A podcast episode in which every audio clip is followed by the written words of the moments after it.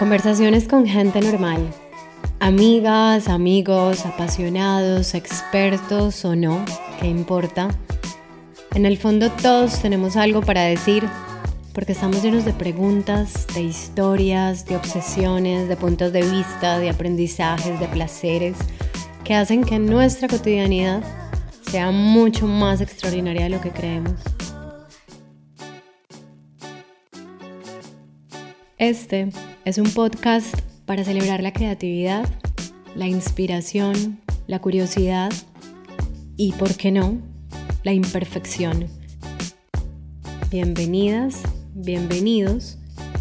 Yo soy Carolina Chabate y esto es Cosas que dan cuerda al mundo.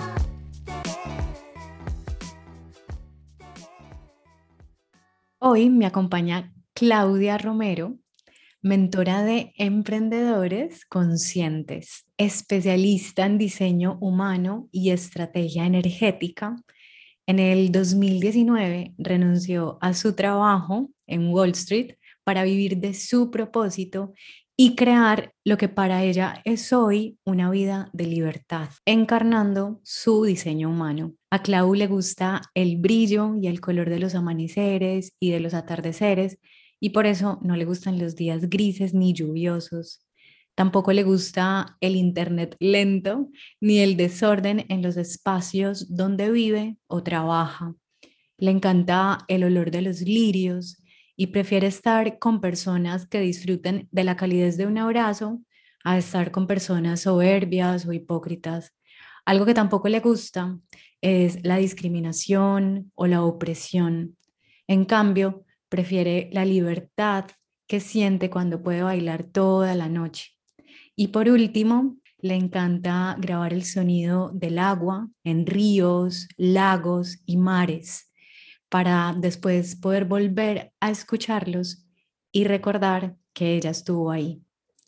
Clau, queremos esto último. ¿Cómo estás? Bienvenida a Cosas que dan cuerda al mundo y gracias por estar aquí. Muchísimas gracias, Caro. En verdad, un placer, un honor poder compartir. Y yo creo que sí, esa parte de grabar las aguas eh, es como cuando le preguntan a la gente, ¿qué es lo que es tu talento o lo que haces raro? Bueno, a mí me encanta grabar sonidos eh, y el agua es, es uno de esos sonidos para mí tan liberadores. Así que eso, esa es la razón de esa última parte. Bellísimo, muy bello. Bueno, Clau, en la presentación ya de entrada dimos una información tuya que me parece clave en este podcast cuando introduzco a mis invitadas y a mis invitados y es que me cuenten un momento de su vida en donde su camino se bifurcó y de alguna manera las trajo a donde están hoy? ¿Qué se te va viniendo a la mente? O sea, ¿qué fue realmente lo que empezó a generar en ti el cambio de esa Claudia? O sea, ¿cuándo comenzó esto? ¿De dónde venía esa Claudia de Wall Street? Y después, ¿qué fue lo que partió la vida de esa Claudia en dos, digamos? Qué fuerte esa pregunta. Eh, siento que fueron un par de momentos claves en mi vida eh, que comenzaron a guiarme hacia lo que ahora hago. Eh, el primero fue pasar un proceso migratorio. Eh, fui nacida, criada en Perú eh, y luego emigré a los 22 años aproximadamente a Estados Unidos, a Nueva York, a empezar de cero. Y en ese proceso, mis ideales eran, ok, yo vengo acá a hacer una vida de cero, tengo que estudiar, tengo que hacer dinero y esa fuera, eh, fue mi motivación principal por los siguientes, las siguientes décadas de mi vida. Y literalmente llegué, llegué a lo que me había propuesto, llegué a lo más alto, eh, que es en banca Wall Street. Y cuando me vi ahí, dije, ok, check, check de todo lo que pensaba que tenía que lograr. Y cuando me veo ahí, me doy cuenta de que lo único que quedaba era seguir escalando hacia arriba en, esa misma, en el mismo mundo corporativo. Después de, seis, siete años en ese rubro, comienzo a darme cuenta que mm, era una prisionera. Y esos son los, los, primeros momentos, me acuerdo, eran, ok, estoy tan cansada que literalmente no sé en qué, en cómo gastar el dinero que estoy ganando, porque lo que quiero es descansar, porque iba para vacaciones, tenía, no sé, en ese momento eh, tres meses, eh, tres meses, tres semanas, bueno, fuesen tres meses, tres semanas eh, de vacaciones. Entonces, era, ok, ¿realmente es la vida que quiero tener? ¿Realmente vale vale todo este dinero, qué libertad tengo. Y siento que libertad para mí es uno de los valores más importantes, ¿no? me comienzo a hacer esta pregunta, pero sin saber qué voy a hacer entonces, porque toda mi vida la había diseñado para llegar a eso y para seguir esa misma ruta, que es la ruta de éxito de muchas personas, pero comenzó a dejar de ser mi definición de éxito. En ese momento me acuerdo que comienzan a llegar a mí eh, dolores corporales, tenía dolor crónico, comencé a vivir con dolor crónico por dos años de mi vida. Eh, y ahí es donde comienzo a recalibrar eh, y comenzar a trazar un nuevo, un nuevo, camino, sin saber cómo, pero saber que tenía que salirme de ahí. Esa fue la primera decisión consciente. Es yo no sé cómo, pero yo sé que tengo que salir, que tengo que dejar de hacer esto. Si pude llegar a hacer esto, estoy segura que mi talento puede ser usado para algo que me comience a llenar. La idea del legado, el legado es una palabra muy importante para mí, comienza a salir. Eh, ¿Qué legado le estoy dejando al mundo? Mm. No sé, en ese momento y, hasta ahora no sé si voy a tener eh, familia, entonces para mí era muy importante, es, ok, ¿cuál va a ser mi legado? Y realmente, y, es algo que comparto siempre muy públicamente, de un momento en que me comenzaron a preguntar, eh, ¿y a qué te dedicas? Y a mí me da vergüenza decir, que trabajaba en Wall Street, porque literalmente lo que yo hacía era hacer a millonarios más millonarios. Ese era mi trabajo. Y cuando yo me daba cuenta de esto, era como que me frustraba, esa sensación de, de puedo hacer algo más, tengo las herramientas, tengo las habilidades, ¿por qué no estoy, qué estoy construyendo? ¿Por qué voy a ser recordada? Esa, y esta pregunta salió mucho eh, alrededor de mis 30 de los inicios de mis 30 años y ahí fue cuando digo, ok, hay que tener un plan de acción. Vivir lo más mundano, porque lo he vivido, he vivido en Nueva York, he trabajado en Wall Street, en los círculos, la gente. Conocer lo más mundano a nivel energético me ayudó a poder transicionar lo que ahora hago, por entender las polaridades. Tenía que vivir esa parte, agradezco haberla vivido, pero dije es momento de comenzar a salir y ver qué creo de, de la nada, literalmente, qué creo de cero. Es ahí cuando eh, comienzo a idear un plan, eh, porque soy obviamente muy lógica también, uso mucho estrategia lógica y dije, ok, ¿cuál es mi plan financiero para yo poder eh, transicionar a, emprender? ¿Y qué voy a emprender? ¿Y dónde están esas habilidades? Y el mundo energético comenzó a resonar mucho. Eh, comencé, me acuerdo, a estudiar todo lo que es temas de chakras, eh, a involucrarme en círculos de mujeres, comencé a abrirme a los dones de canalizar y comencé a canalizar en círculos de mujeres, eh, pero iba experimentando y probando, ¿no? Comencé a sanar linaje mientras seguía trabajando en Wall Street a la par. Era, no me, y es algo que recomiendo ahorita mucho a la gente que está atascada en el corporativo, es agradece que tienes un trabajo que está sosteniendo tus próximos sueños. Y esa es la manera mm. de sobrevivir esa fue mi manera. Gracias a Wall Street yo pude transicionar eh, con un colchón financiero y con también un, colchón de, de, ok, esto es lo que voy a hacer. Mientras voy trabajando, me voy preparando para mi siguiente vida. En vez de dejar toda la loca como muchas personas lo hacen o sin un plan que realmente sea basado en realidad, ¿no? Porque desgraciadamente seguimos viviendo en el 3D. Claro. Entonces, Eh, uno puede ser muy espiritual, pero ahí es donde anclamos, ¿no? Queremos que los líderes espirituales, queremos que los guías espirituales también estén anclados en cierta realidad para poder bajar eh, y guiar desde ahí también esta transición. Entonces, el diseño humano llegó a mí en el 2017, cuando yo estaba decidida que iba a salir pero que necesitaba al menos un par de años para anclarme financieramente, para estudiar, para saber qué es lo que iba a hacer. Y llega el diseño humano eh, literalmente a mi vida como una invitación eh, de una amiga que me dice, oye, te invito a que, a que te saques tu diseño humano. Eh, es una herramienta que me ha ayudado mucho. Y obviamente en el 2017 no había el calibre de información en español, es más, casi no había información en español, eh, la mayoría de la información estaba en inglés, me acuerdo que descubrí cuál era mi tipo energético, soy una proyectora y lo primero que dije es, todo tiene sentido, pero hasta ese momento no lo usaba. Eh, tan profundamente como obviamente lo uso ahora, sino solamente eh, lo leí. Me acuerdo que hubieran cosas que no resonaron porque obviamente eh, sentía que era como que, oh, lo había estado haciendo todo de la manera más difícil, eh, pero lo que sí cogí de esa primera, esa primera invitación a descubrir mi gráfico fue la manera en que he venido a trabajar y la manera en que he venido a tomar decisiones. Y eso, con solo saber eso, ah, y la manera en que funciona mi aura, ¿no? Entonces, con solo saber esas tres cosas, ahora, eh, autoridad y estrategia, yo diría que en esos dos años mi vida se alineó a lo que me dio el paso para eh, emprender, ¿no? Y, literalmente ser tan rápido, poder haber anclado lo que realmente he venido a hacer eh, en este mundo, que es guiar. soy totalmente intuitiva y reclamar mi don, mi don intuitivo, que es en el momento tengo los hits intuitivos y me anclo en una herramienta como el diseño humano, pero en verdad lo que yo he venido a hacer es hacer intuitiva y a guiarte a través de mi intuición. Puedo usar la herramienta de diseño humano, pero como también podría estar usando, no sé, las cartas del tarot. Es una herramienta para hacer entender a la gente lo que es mi propósito, guiarte a lo que es más correcto hacia ti. Y cuando es más ves ya propósitos de diseño humano que los podemos sacar en los gráficos, ese es uno de mis propósitos, es guiarte a encontrar qué es lo más adecuado, propicio, bueno hacia a lo que necesitas. Entonces, mm. eh, así deleitada con tu historia, em, porque, y voy a, voy a, hacer ahí como un, un, breve hincapié, porque siento que naturalmente nos estás como transportando hacia, hacia donde me gustaría que reflexionemos hoy en esta conversación, y es abrirnos a, a recibir del mundo, a recibir de la gente cercana, a abrir la mente, a abrir el cuerpo, pues a integrar distintas herramientas. Eh, porque hoy vamos a hablar de una herramienta en concreto, más allá de un escepticismo que nos pueda despertar o más allá de tomarlo como una verdad.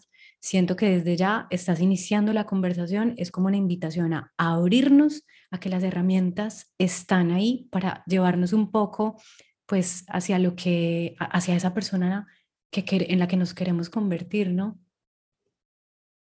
Totalmente, porque yo no sería la persona que no soy si no hubiese tenido que probar tantas herramientas y usé lo que necesitaba y resonaba de cada una de ellas. Eh, al final, obviamente, elegí con la que resueno más, con la que realmente tengo esta afinidad. Eh, pero gracias a estas herramientas yo diría, eh, soy la persona que soy, ¿no? Obviamente me acuerdo que lo que inició también este camino espiritual fue la meditación.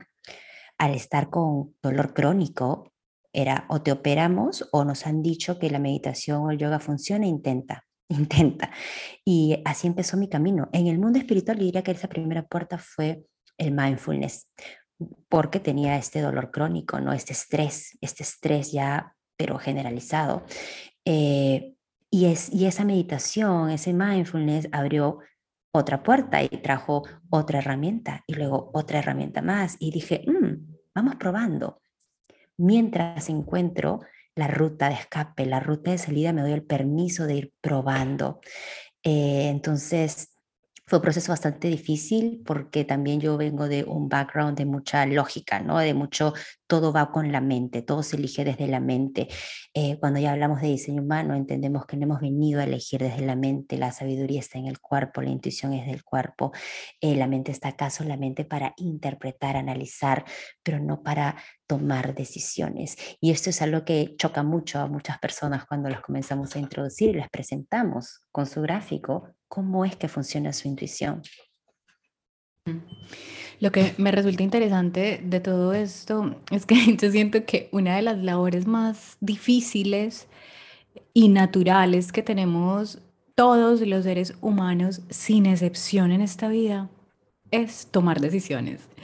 O sea, tomar decisiones es lo más difícil y lo primero y lo último que tenemos que hacer en esta vida. Todos los días estamos tomando decisiones, desde que abrimos los ojos, ya estamos tomando una decisión y es si ponemos o no el pie fuera de la cama. Y a partir de ahí, todo, todo es decidir. Entonces, lo que, lo que me resulta interesante de esta, de esta herramienta de la que hoy nos vas a hablar es que es justamente bueno, una, una manera de relacionarnos con con cómo hacemos las decisiones de manera distinta, ¿no? Es aprender un poco a que mi sistema, digamos, operativo para tomar decisiones igual es distinto al tuyo, ¿no? Igual tú tomas decisiones de una manera muy distinta y yo pues sopeso las cosas, eh, hago otros razonamientos o necesito tiempos diferentes, lo siento en el cuerpo de manera diferente, porque en todo caso vengo de una historia diferente. También creo que, bueno, esta como todas las herramientas al final son para eso. Es decir, la ciencia es también una herramienta para eso, la religión es otra herramienta, las humanidades, los sistemas políticos, los sistemas sociales, en fin, yo creo que hasta el arte, eh, todo esto ha nacido con el fin de, esta, esta necesidad que hemos tenido como humanos de navegar esta vida de una manera menos torpe, de la manera menos torpe posible. Y entonces en este mundo lleno de creatividad que nos ofrece tantas posibilidades, eh, porque en el fondo todos queremos salir bien librados de la vida, en el fondo todos queremos no sufrir, cuando menos, y cuando más queremos, como tú, dejar huella, aportar algo al mundo. Eh, pues bueno, ¿por qué, por qué no, no abrirnos a resonar y a probar? ¿Cierto? Que yo creo que al final, antes de que entremos en materia, esto es muy importante y es como todo esto es para, para generar curiosidad. Ya hemos visto como la curiosidad de alguna manera a ti también te, te fue sanando y llevando a lo, que, a lo que realmente es más auténtico para ti. Entonces es que escuchemos con curiosidad lo que resuene y luego pues profundizar y al final como todo en la vida es probarlo en nuestras relaciones, en nuestro trabajo, en la consecución de nuestras metas. Así que bueno, me gustaría entonces que empecemos de una con la pregunta de qué es el diseño humano, Clau. Básicamente, el diseño humano es el mapa energético, es tu mapa energético. Eh, este mapa, cuando tú sacas este mapa basado en tu fecha de nacimiento, la hora y el lugar, te va a contar la historia de quién viniste a ser cuáles son tus habilidades, tus cualidades, cómo vienes a tomar decisiones alineadas a esta energía única que tienes y qué viniste también a aprender del mundo para comenzar así a vivir intencionalmente. Entonces, no es ninguna religión, no es ninguna práctica espiritual, es literalmente teoría, es como un manual de operaciones. Es lo que me gusta decirle a las personas, un manual de operaciones de cómo has venido diseñada a operar energéticamente. Es basado en ciencias antiguas y modernas. Entonces es una síntesis de el I Ching, de la Kabbalah, de la astrología, del sistema de chakras y de la genética y la física cuántica. Y en ese sistema es que podemos sacar un mapa detallado de tu energía. Ahora, ¿qué conocemos o qué nos lleva a conocer? Primero nos lleva a descubrir nuestras habilidades innatas a nivel energético, nos ayuda a reconocer la manera en que nos relacionamos eh, y también en la manera en la que impactamos y también amplificamos de los demás. Nos ayuda a conocer nuestras fortalezas y nos ayuda también a eh, traer a la conciencia qué venimos a aprender de los demás y, en dónde hay potenciales de sabiduría para explorar, en dónde hay trabajo por hacer. Eso yo diría que es el resumen de qué es el diseño humano y por qué eh, es tan importante como una herramienta de autoconocimiento y de guía. Entonces, digamos, esta información básicamente se centra en, en ayudarnos como a crear una, una estrategia de autogobernabilidad, por decirlo de esa manera, ¿no? Como, como aprendo yo a, a gobernarme a mí misma, pero no solamente se queda ahí, que también me parece muy bonito, eh, sino que es también como, como impacto mis relaciones alrededor y cómo de alguna forma pues voy, voy dejando huella también. Entonces, podríamos decir que según el diseño humano, todas las personas tenemos talentos y dones innatos. Totalmente. Y basado en el diseño humano, una vez que tú sacas, el primer paso es sacar tu gráfico. Y este gráfico, eh, obviamente cuando lo ven, muchos se asustan, ¿no? Me dicen, ay, no, lo cierran de nuevo porque es un poco denso mirarlo, son bastantes numeritos y ves eh, triangulitos, cuadraditos y luego ves conexiones y colores y tú dices, ¿por dónde empiezo a leerlo? Y lo que queremos, el eh, primer, paso, es que la gente entienda que empiezas entendiendo tu aura. Entonces, a partir de nuestra aura, nosotros podemos dividir a, la humanidad en cinco tipos energéticos que vienen de estas auras. Estos cinco tipos energéticos son los manifestadores, los generadores, los generadores manifestantes, los proyectores y los reflectores. Eh, cada una de estas auras trabaja distinto. Estamos refiriéndonos literalmente a tu campo energético ese espacio, si tú ah, extiendes tus brazos, eh, normalmente el campo, tu campo de energía, tu campo áurico es, es, más, hay, hay este, el otro día estaba en este, en este museo en, en, Nueva York y había un libro de fotografías de auras y los colores de, de las auras de las personas, pero literalmente estamos hablando del campo de tu campo energético, de tu aura. Eh, esta aura, obviamente, mientras tú estás caminando, está impactando, está comunicándose porque somos energía. De acá también va, sale el diseño humano. Somos energía. Eh, y estamos formados de energía y todo lo que nos rodea es energía y tiene una frecuencia energética y nosotros estamos comunicándonos energéticamente constantemente con nuestro alrededor. Entender cómo funciona tu aura marca una gran diferencia. Eh, en cómo comienzas a, a ver cómo impactas, cómo también tu aura magnetiza, cómo te abres el camino en el mundo, etcétera, etcétera. Entonces, los, eh, a nivel más general, ah, hablamos de estos cinco tipos eh, energéticos y cada uno de estos tipos obviamente tiene una estrategia.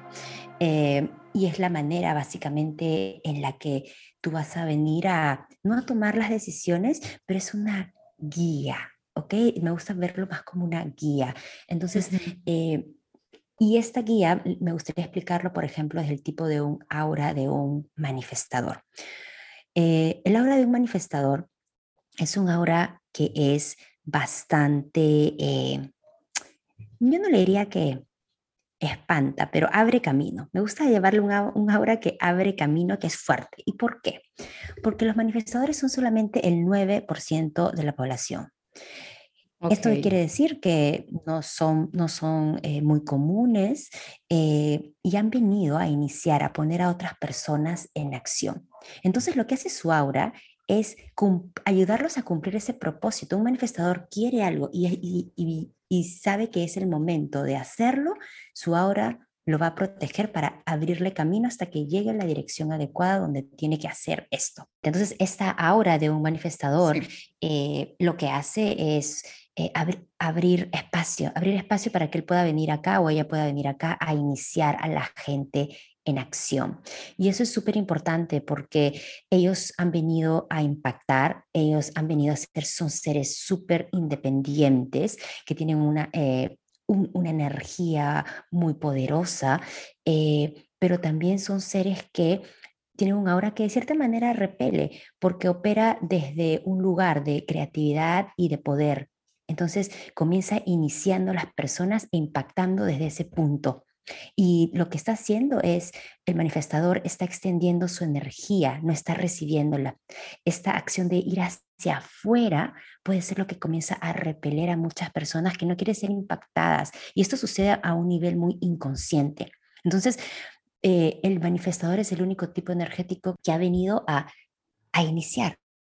Los demás tipos energéticos, y esto es lo primero que repele a mucha gente cuando escucha el mm. diseño humano, porque me dicen, ¿qué me estás diciendo? ¿Que yo no puedo iniciar cosas en la vida? Y la respuesta es, no, hay una manera más fácil. Y mi ejemplo, te voy a poner mi ejemplo. Yo soy proyectora, yo he venido a esperar invitaciones como estrategia de vida, ¿ok?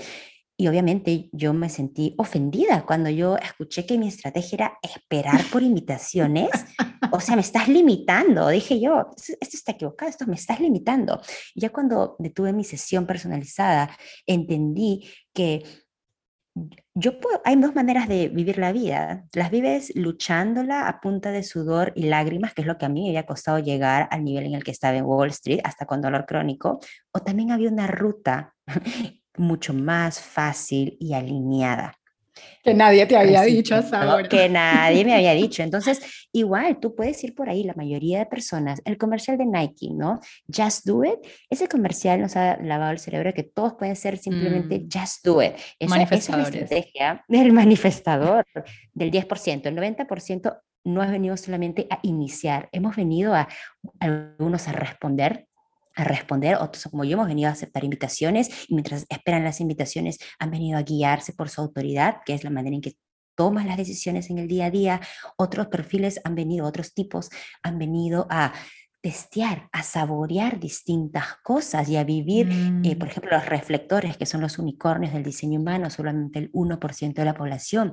Ellos han venido a testear y, poder, ser, eh, poder ser manifestador, generador, proyector en distintos ciclos lunares y poder vivir eso. Entonces, ahí te voy, a, te voy a invitar entonces a que, a que vamos uno por uno de manera como un poquito, em, que, que, como si yo quisiera irme identificando como, no, yo no soy esto, yo sí soy esto. Entonces te tengo, yo te voy haciendo preguntas de cada uno, así como muy sencillas. Entonces la primera pregunta que me surge con el manifestador es, es una energía súper masculina, de hecho, ¿cierto? El, manifestador. ¿Lo puedes ver en términos de energía masculina y femenina? Sí, yo diría que si lo quieres hablar en esos términos, eh, podrías decir que es una energía bastante masculina. Es más, los antiguos gobernantes de, la de las sociedades, de los imperios, eh, la mayoría han sido manifestadores. Un ejemplo mm. de un manifestador eh, going bad que le llamo es Hitler. Es un manifestador, es un manifestador esplénico. Cuando analizamos ya gráficos de antiguos gobernantes, es, eran los antiguos líderes del mundo, tenían ese tipo de aura, seres mm. muy poderosos, que vienen con ideas y dicen innovadoras y vienen a cambiar y a ponerlas. ¿Y qué hacen? ponen en acción al otro 90% de la población. Wow, rompen paradigmas. Exacto. exacto. Esto, esto, es como un Elon Musk, por decir algo, o un Jeff Bezos. Sabes que me he mirado el perfil de, eh, de, ellos, no, sé, no estoy segura qué tipo son, pero ¿qué es lo que está pasando ahora que estamos entrando en este tema? Eh, ahí está habiendo un cambio, una, un, un, cambio de conciencia de unos nuevos líderes. Y entonces alrededor de, mm, tal vez me estoy equivocando la fecha, pero alrededor de los fines de los 1800 se crea un nuevo tipo de diseño. Y este tipo, esta mutación que existe es los proyectores. Nace este nuevo tipo energético que son los nuevos líderes del mundo. Un ejemplo de este perfil es Obama. Obama es un proyector. Ya se sale, se comienzan a, no que comiencen a desaparecer, pero comienzan ya a eh, hacer menos o comienzan a transicionar de un manifestador que viene a liderar el mundo a que el nuevo guía del nuevo paradigma sea más un perfil proyector. Y el tipo de un proyector eh, es energéticamente para empezar, es un ser no energético. Llamamos un ser no energético. Esta va a ser la gran diferencia entre eh, entre un tipo y otro, eh, tener el sacral definido, que es uno de los centros en diseño humano de donde está la energía vital ilimitada y consistente.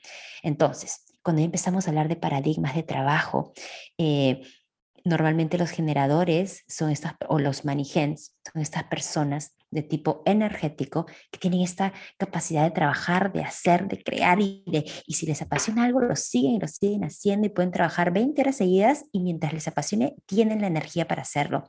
En cambio, un tipo no energético no ha venido a trabajar en el día a día eh, constante. ¿Por qué? Porque en el caso del manifestador y el proyector han venido más a liderar y a entender cómo administrar, en el caso de un proyector, cómo administrar la mejor manera de guiar la energía de los demás. Eh, claro, son, son ya un perfil más de guías, de, de líderes, eh, un nuevo paradigma de líder, pero también eh, la gran frustración de los proyectores, y yo soy proyectora, es que necesito ayuda. Entonces, si estoy emprendiendo, algo muy importante es para este tipo energético buscar ayuda desde un inicio porque no van a poder seguir el mismo ritmo.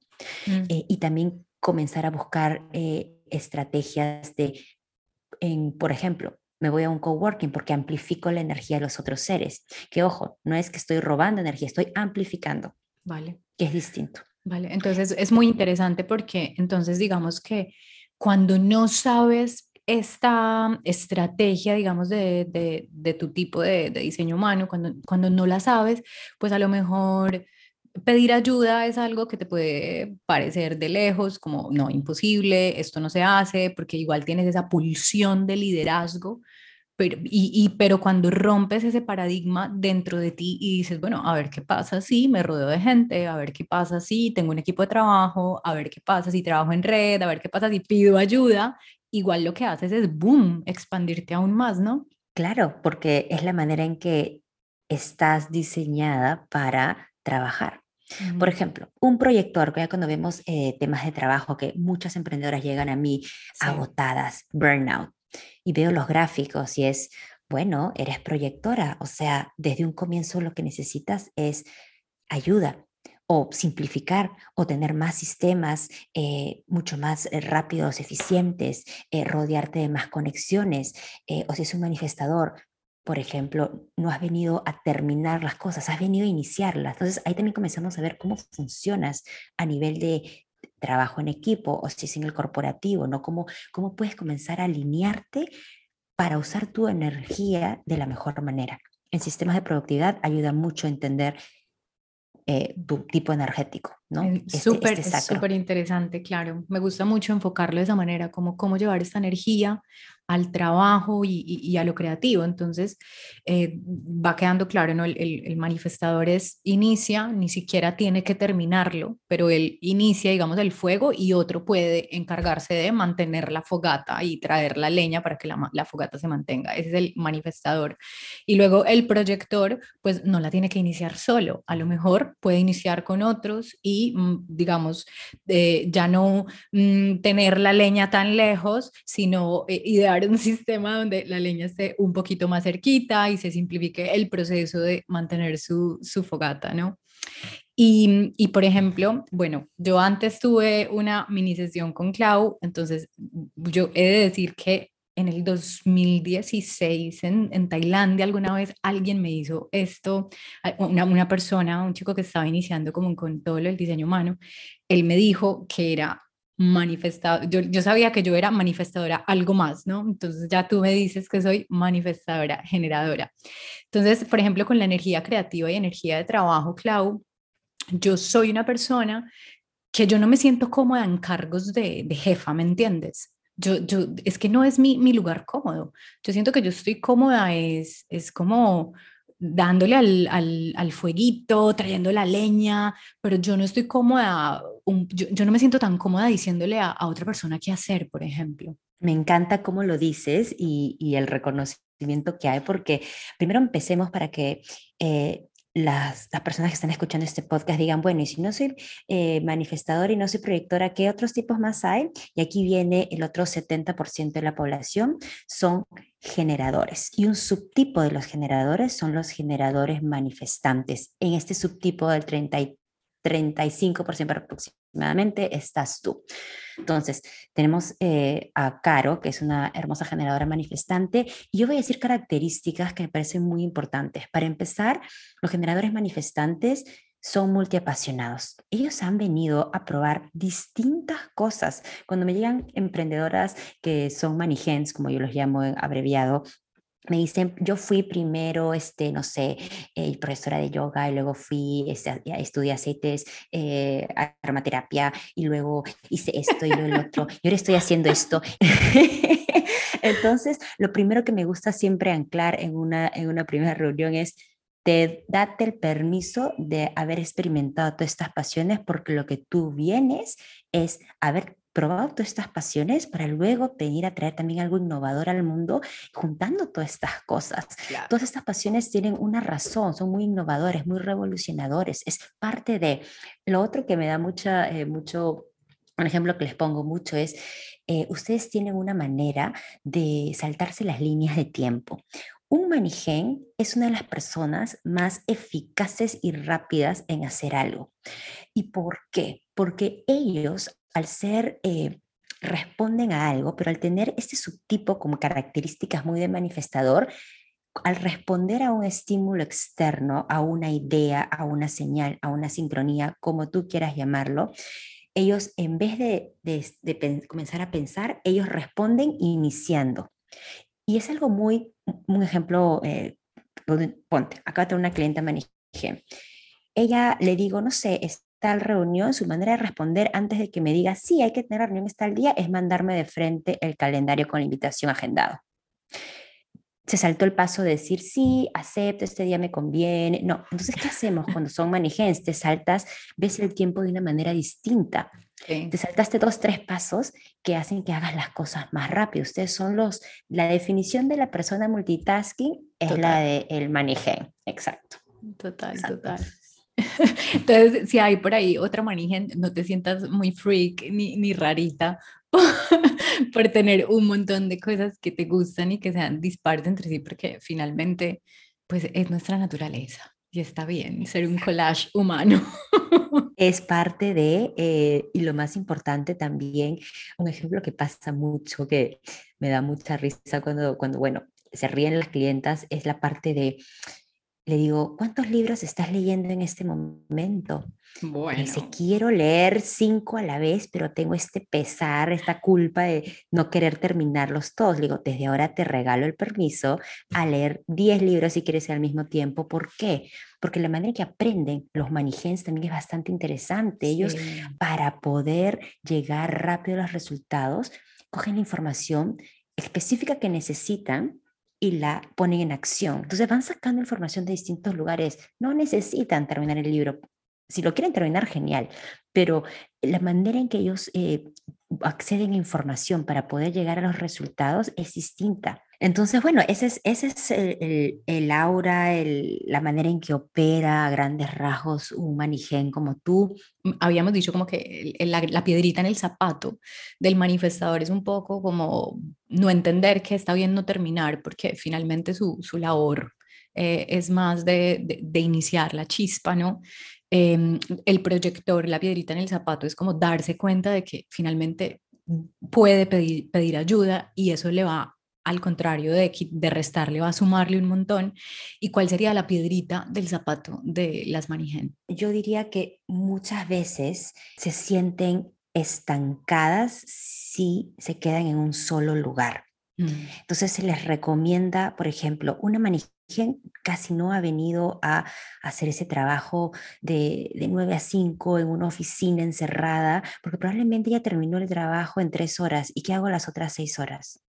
¿Qué, hago? Es como, ellas han venido a estar constantemente haciendo, eh, saltándose pasos, creando. Entonces, muchas veces también cuando crean emprendimientos, cuando crean negocios, que ya yo me especializo en esta parte más de cómo guiar a las personas a través de su diseño humano en sus negocios, y les dicen el típico, tienes que anclarte en un nicho definido. Las manigens, al ser apasionadas, es como si les estuvieras poniendo una cárcel porque ellos no han venido a tener un nicho específico.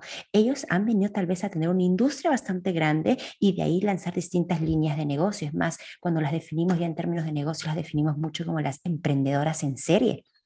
Entonces, eh, esto de, de, no de sentirse eh, encarceladas es muchas veces una gran frustración de las manigens porque ellas han venido a experimentar y a hacer y a crear distintas pasiones, distintas cosas. Y, le, sumaría yo como, como que a veces en, también el compromiso, ¿no? Como aprender también a, a bueno, está muy bien encender mucha, abrir muchas ventanas, pero bueno, aprender a seleccionar las ventanas que abres también podría ser como un buen reto para nosotras, seleccionar muy bien esas ventanas a las que abres para, para no desbordarte quizá. Exacto, pero ahí también viene es la selección, cómo seleccionamos esas ventanas, ahí venimos a entender cuál es tu proceso de toma de decisiones. Claro. Faltó algo que me parece importante para cerrar la parte de manifestadores.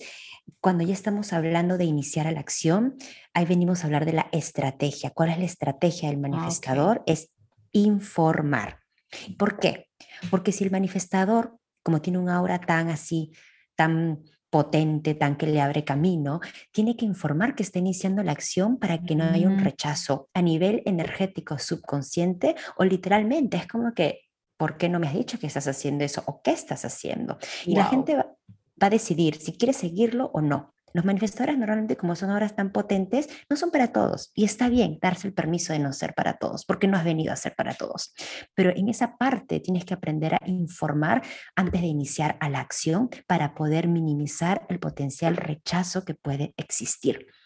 Entonces, eh, yo diría que esa es, la, bueno, esa es la estrategia del manifestador esa también al mismo tiempo viene siendo su piedrita en el zapato porque a los manifestadores les cuesta informar, porque ellos van de frente a la acción, les cuesta parar. Y muchos dicen, pero es pedir permiso. No, no es pedir permiso, es decir, esto es lo que estoy haciendo, esto es lo que estoy iniciando. Si lo trasladamos a un perfil de redes sociales, es muchas veces eh, veo a muchas manifestadoras eh, que simplemente de la noche a la mañana comenzaron a hablar de otra cosa y nunca informaron a su público, a su comunidad, la transición de mm. frente comenzaron a iniciar en algo. Es un ejemplo muy, muy específico, por ejemplo. Eh, entonces, eh, pasamos al de los proyectores. La estrategia de un proyector para cerrar con ellos vendría a ser esperar por la invitación, pero ¿qué invitaciones? Por las invitaciones más importantes en tu vida, que van a ser en términos de trabajo, en términos de amor, en términos de cambios de espacios o, o mudanzas o del lugar donde vives.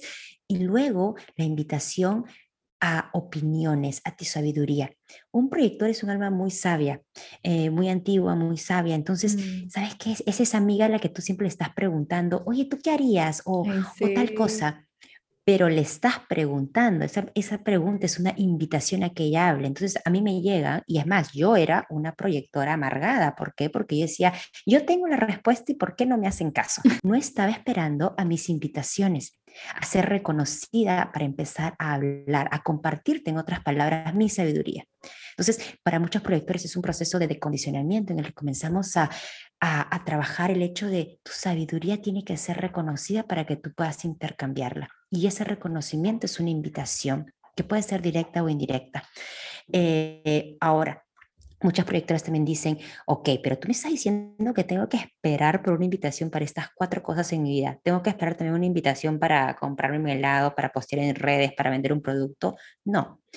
Las invitaciones grandes que esperas son esas cuatro cosas que mencionó antes y mientras tanto tú te vas guiando por tu autoridad, que es la manera específica en la que tú estás tomando eh, decisiones, ¿no? en la que accedes a tu intuición. Entonces, eso ya es otro mundo más, pero les dejo ese, ese dato porque hay ahorita ahorita cuando, es más, lo veo en redes sociales, cuando ya comienzan a hablar de diseño humano en los posts, que son tan concisos, la gran, eh, el gran rechazo es, ay, esperar invitaciones, y es, no, si eres proyectora, solo esperas invitaciones estas cosas grandes. Una invitación a veces va a demorar meses, pero cuando llega es como que si te abriera un portal de invitaciones y una línea directa de acción. Pero mientras tanto, tú sigues haciendo tu vida y usando tu autoridad en toma de decisiones. Entonces, esa es una gran misconcepción que siento que existe ahorita en la industria en el tema de proyectos. Cuando estabas hablando de los proyectores, estaba pensando en una amiga eh, específica, como, wow, sí, cuando ella aprendió a pedir ayuda, cómo se creció su, su emprendimiento, tal. Y luego, cuando ya dijiste, es esta amiga sabia, es que siempre le he dicho a esa persona, es que tú eres un alma muy antigua. Y es muy hermoso porque mientras hablabas es como esa típica persona que las señales en la vida le llegan como, ¡pum!, clarísimas, por aquí, ya, esto. Tiene un sentido muy práctico, que es lo que me gusta de todo esto, lo que nos estás contando. Bueno, entonces ahora nos vamos a la estrategia de las manigen. Mm, me encanta. Entonces, ustedes al ser eh, un subtipo de los generadores comparten de cierta manera el mismo tipo de aura, una aura súper magnética, una aura como yo si tengo que saborearla es como que muy dulce, muy así, juguetona, cálida, envolvente. Eh, esta ahora, ¿qué poder mágico tiene? Magnetiza.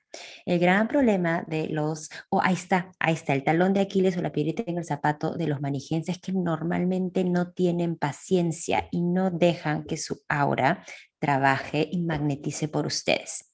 Entonces, es algo constante, paciencia. Tu aura Déjala que haga el trabajo para que magnetice constantemente lo que tú deseas, lo que tú intencionas.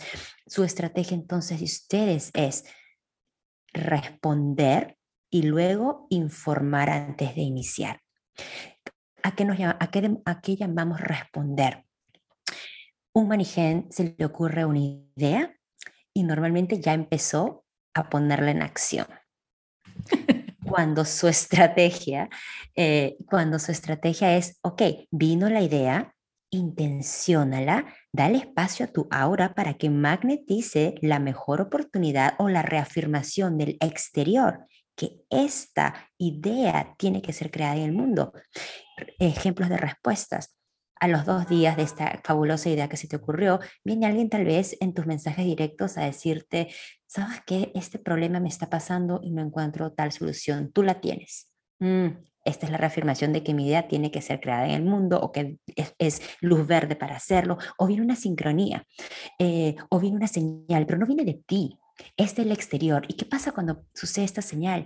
Tú respondes. ¿Y cómo respondes? Respondes porque automáticamente al ser generadora tienes este centro sacro definido que responde con sonidos culturales de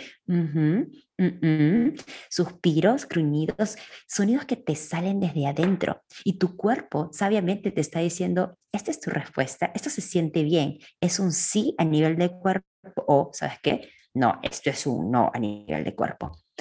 Y luego, antes de iniciar la acción, se te pide, porque tienes ciertas partes que de cierta manera tomas prestado o no tomas prestado, que son muy parecidas a lo de los manifestadores, es que necesitas informar antes de accionar. ¿Para qué? Para que no haya resistencia con las personas a tu alrededor. Eh, entonces, es una estrategia un poco más, no complicada, no, es, tiene más pasos, ¿no? Tiene estos dos pasos, yo diría, eh, principales, que es el de responder y luego informar. Bueno, y muy clave lo que decías de la paciencia, pues que es como el paso básico, que es súper clave y súper, o sea, que ya de ahí se entienden esos otros dos. Y es como, desde la paciencia ya puedes encarar un poco el, la acción y, cómo la, la, vas a informar, pero sí me parece clave esa, esa y, y muy lindo como la nombras, ¿no? Paciencia, para magnetizar la oportunidad. Súper bonito. No, es que es totalmente, son una de las auras más magnéticas eh, y ya cuando comienzas a alinearte, ¿no? A, este, a cómo funciona, es como que cada vez vas magnetizando más rápido. Es como poner a trabajar a tu aura y hacerla practicar. Pero si no tenemos esa paciencia, no el, el aura no trabaja.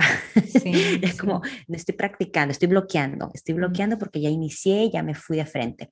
Ahora, eh, quiénes son los generadores. Son ese otro 35% de la población que literalmente también tiene comparte estas mismas cualidades de la hora de los manigens, eh, pero su estrategia para ellos, al ser generadores puros, es que ellos han venido a responderle a la vida. Ellos también han venido a, a básicamente a crear, ¿no? A, a crear a crear como, como las hormiguitas que están creando constantemente, porque tienen esta energía de creación, de hacer, de hacer, de hacer, de hacer, mientras algo les apasione, ellos pueden y van a tener esa energía. Entonces, eh, ellos están constantemente en un baile con el universo, porque para ellos eh, no hay nada que no puedan descifrar, porque el universo les va a ir mostrando ¿no?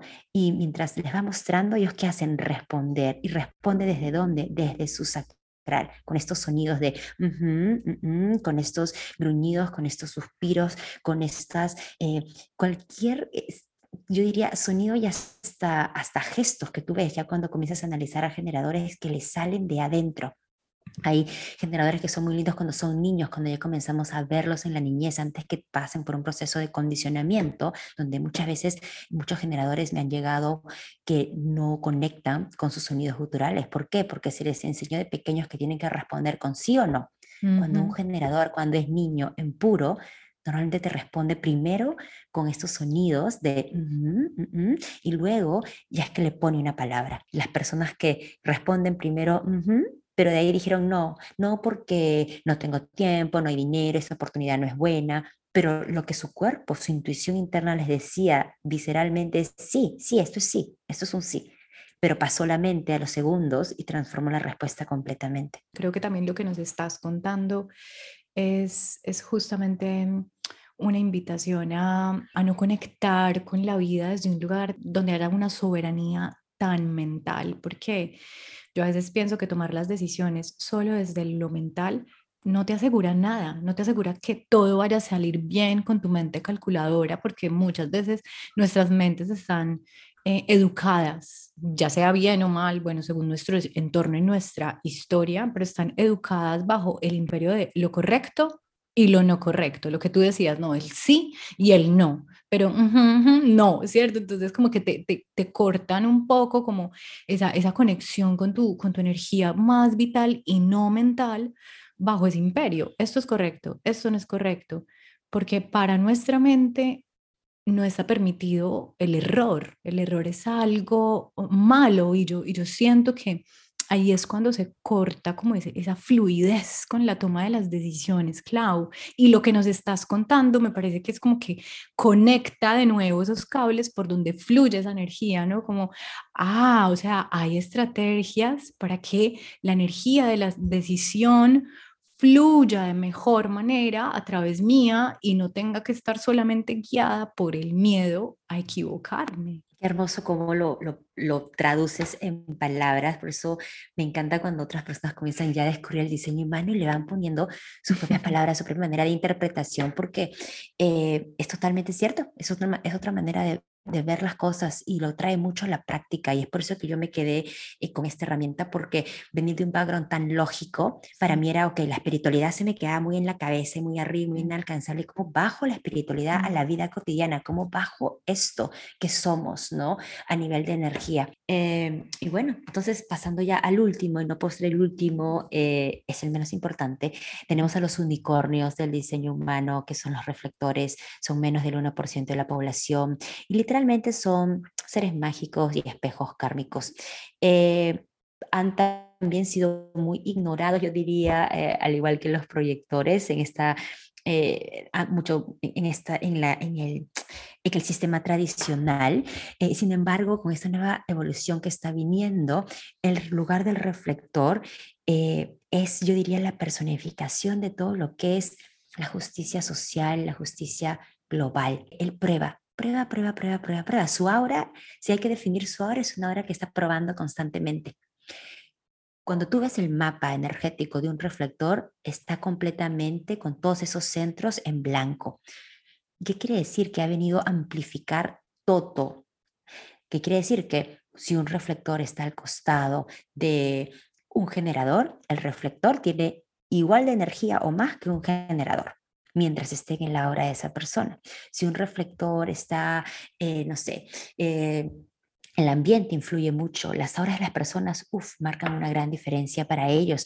Entonces, ¿qué es lo que pasa? Que son seres que eh, han venido a a esperar un ciclo lunar para poder realmente tomar una decisión muy grande en su vida.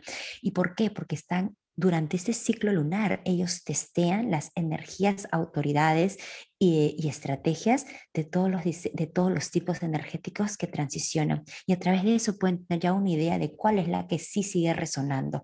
Entonces, eh, son eh, el 1%. Entonces, cuando hablamos de reflectores y trabajamos en uno a uno con ellos, eh, es un poco más, no complicado, pero hay que aprender muy bien cómo empiezan ellos a manejar sus calendarios lunares para saber hasta en qué energía de los tránsitos los están afectando, ¿no? Cuando hablamos de diseño humano, al, mezclar astrología, vemos tránsitos de que nos afecta en el colectivo, entonces a ellos les afecta mucho más las auras, los ambientes, los lugares, pero realmente son seres que tienen el don de ser espejos, de poder reflejar muchas veces lo que no queremos ver, tienen mucha sabiduría porque puede que sean invisibles muchas veces al mundo, pero esto los va a llevar a tener una conexión más profunda, un portal con el universo y reflejar y, amplificar la sabiduría de las otras personas, ¿no? De, al poder saborearlas y testearlas, pueden experimentar este crecimiento en cada uno de esos otros centros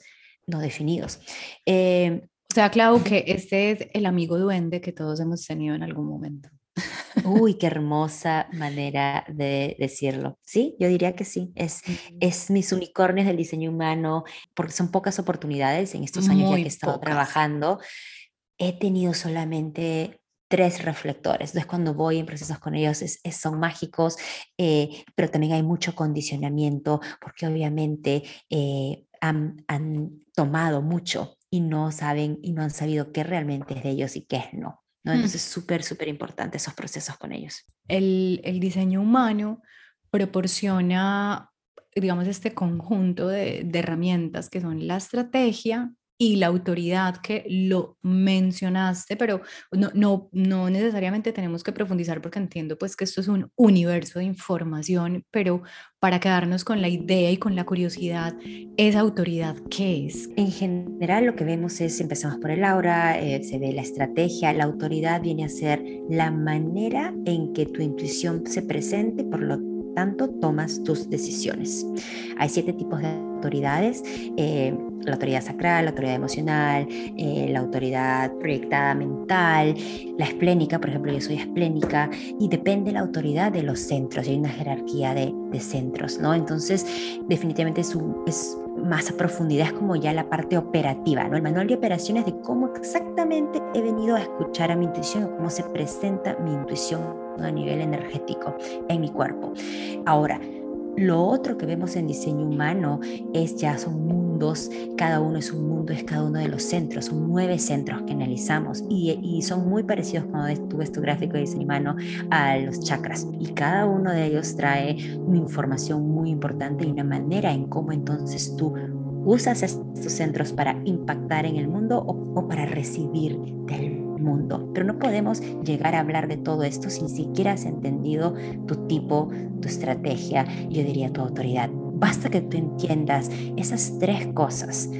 Tú ya puedes comenzar a alinearte a tu más alto destino, alinearte a lo que realmente por la ruta de donde es. Eso es lo primero que hay que anclar. Y mucha gente más se queda solo en eso y está bien. Eh, y dicen, wow, eh, si algo me llevé del diseño humano fue la manera en que comencé a tomar decisiones, fue la manera en que comencé a respetar mi energía y también la manera en que entiendo por fin cómo está funcionando mi aura. ¿no? Mm, creo que vale mucho, mucho la pena.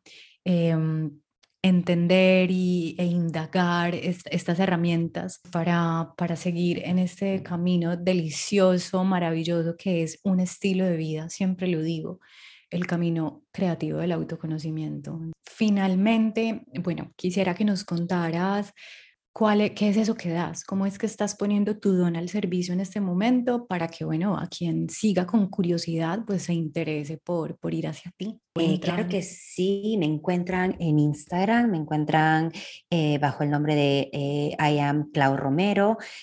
además de eso, yo me especializo, uso la herramienta del diseño humano, pero me estoy especializando en emprendedoras o emprendedores en negocios conscientes, en guiarlos con esta herramienta en todo lo que es claridad, toma de decisiones, estrategia, y lo mezclo mucho con también ya estrategias de negocios, porque cuando yo empecé sentía que muchas de las estrategias le funcionaban a otros y porque a mí no me funciona. Y obvio, porque yo tengo un manual de operación distinto. Entonces, es esa guía la que ofrezco con los emprendedores.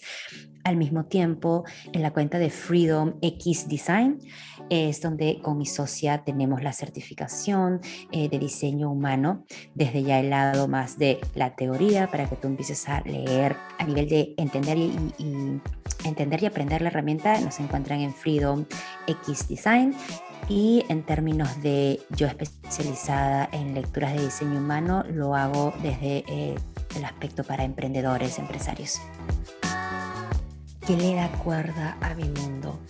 Ver a mujeres literalmente viviendo de sus sueños. Yo también me enciendo y digo, todo tiene sentido. O sea, a pesar que esté cansada, a pesar que, no sé, haya pasado esto, el otro, esto es lo que he venido a hacer. Eh, y sentir que ese legado eh, lo estoy construyendo y me siento orgullosa de decir lo que hago.